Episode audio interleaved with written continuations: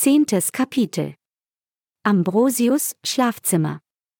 Sabea entstieg dem duftenden Badeschaum und trocknete sich ausgiebig ab.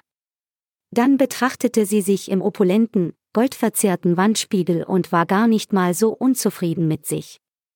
Ihre liebste Körperstelle waren ihre runden Schultern, und sie liebte ihr Antlitz, weil sie beim Blick in den Spiegel immer an ihre Mutter Sina und an ihre Großmutter Marion zugleich erinnert wurde. Sie war eine moderne Frau und sah davon ab, ihr Haar derart aufwendig zu feinen Zöpfen zu flechten, wie ihre Mutter und Großmutter das getan hatten, aber sie glich den beiden auf außergewöhnliche Weise. Auf spitzen Füßen glitt Sabea aus dem Badezimmer und brachte den Mund nicht mehr zu. Mittlerweile schien der Vollmond, und die Lichtstrahlen brachen sich im See über ihr. Ein farbenprächtiges Prisma hüllte beinahe den ganzen Wohnraum ein und verlieh ihm ein psychedelisches Flair. Sabea zog den Rohlkoffer hinter sich her, drückte zögernd die Klinke zu Ambrosius Schlafzimmer und betrat den Raum. Dann blieb ihr abermals die Spucke weg. Ein gigantisches Wasserbett erstreckte sich in der Mitte, und darüber wölbte sich ein kobaltblaues, mit goldenen Sternen besetztes Dach. Der Raum war wabenförmig angelegt, und in der einen Ecke befand sich ein mosaikbesetzter Whirlpool. Was Sabeas Atem stocken ließ, war ein Gedankenblitz. Was sie in den letzten zwölf Stunden gesehen hatte, konnte unmöglich in nur kurzer Zeit errichtet worden sein. Die Katakomben, in denen sie sich ja noch immer befand, waren vor über einem Jahrhundert errichtet, so schätzte sie, und dann immer weiter ausgebaut worden. Was sie zu diesem Gedanken veranlasste, war die sorgfältig ziselierte Decke, das kundig angelegte Mosaik, das wohl erst in späteren Jahrzehnten in einen Whirlpool integriert worden war und der Sternenbaldachin, der eines Michelangelo würdig gewesen wäre. Solche Kunst stellte heute niemand mehr her. Die Finanzierung wäre zudem ins Astronomische gegangen. Ambrosius lebte also im Grunde in einem gemachten Nest, und das Nest war zweifellos von Mönchen erbaut worden. Nur diese hatten einen derart tiefen Sinn fürs Sakrale, Ewige, Göttliche, und nur diese hatten genügend Zeit und Musse, um so zu bauen. Sabea verdrängte aber den Gedanken gleich wieder. Sie zog ihre graue Trainerhose aus, fletzte sich aufs Wasserbett und atmete tief durch. Dann griff sie zur Fernbedienung auf dem silbernen Nachttisch zu ihrer Rechten und stellte fest, dass sich damit nicht nur der gigantische TV-Screen gegenüber dem Bett, sondern auch ein Kühlfach bedienen ließ.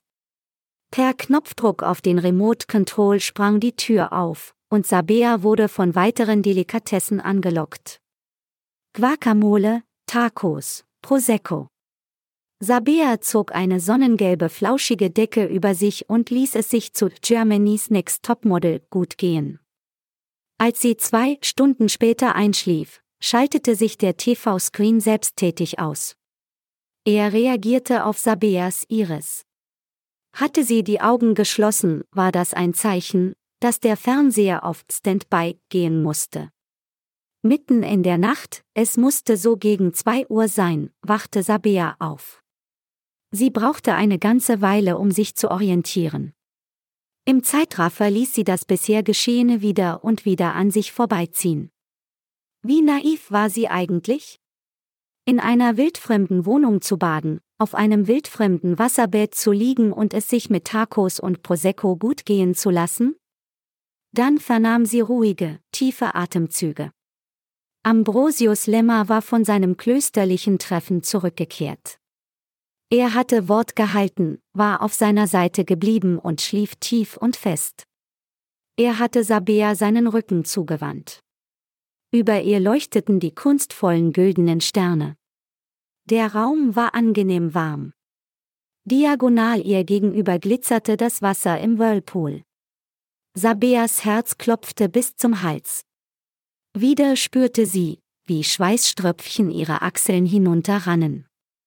Ihre Handflächen wurden feucht. Ambrosius, eine Armlänge von ihr entfernt, war am Schlafen wie ein kleiner Junge. Das war zu viel für Sabea.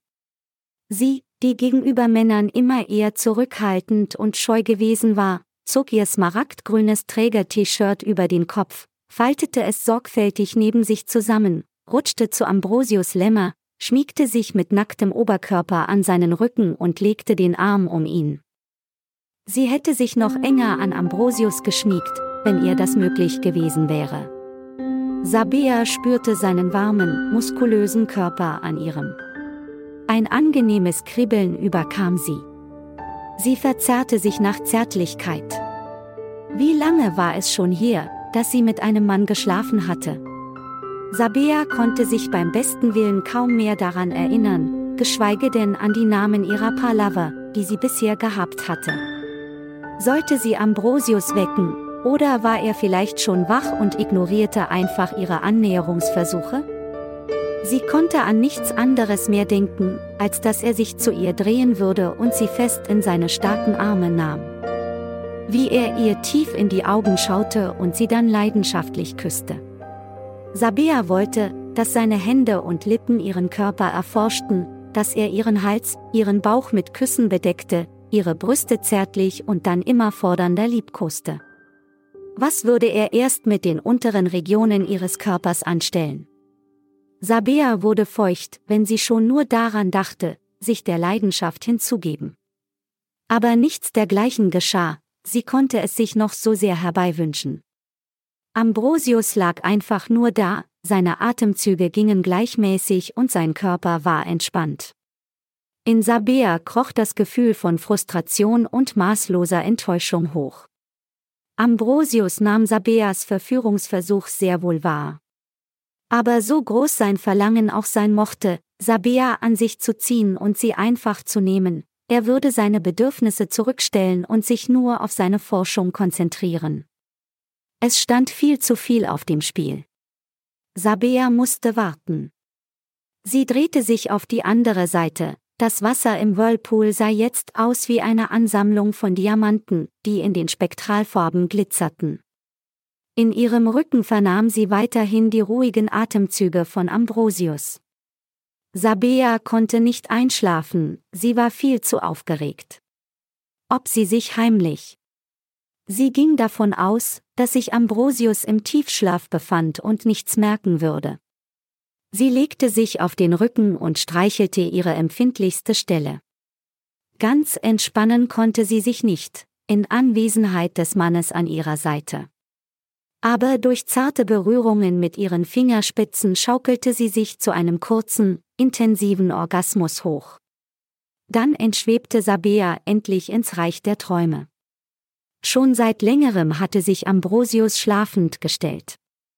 Die Beherrschung, die er gegenüber Sabea an den Tag legen musste, raubte ihm beinahe die Sinne. Irgendeinmal, und zwar sehr bald, würde er ihr sagen müssen, dass sie nicht mehr lange zu leben hatte. Bei diesem Gedanken schauderte ihn, und er spürte den kalten Atem von Pater Zino im Nacken. Er stand auf und begab sich auf leisen Sohlen ins Bad. Noch immer duftete es nach dem Badezusatz, den Sabea benutzt hatte, was Ambrosius zusätzlich stimulierte. Er stellte sich unter die Dusche und richtete den warmen Wasserstrahl auf sein Geschlecht. Sabea, sagte er leise, schloss die Augen und stellte sie sich noch einmal vor, wie sie im Laboratorium nackt vor ihm gestanden hatte. Dann sah er Farben, die er noch nie gesehen hatte, so heftig war sein Höhepunkt. Ach, Sabea, sagte er noch einmal, schrubbte sich mit einem malvenfarbigen Duschtuch trocken und ging zurück ins Schlafzimmer, so leise, wie er es verlassen hatte.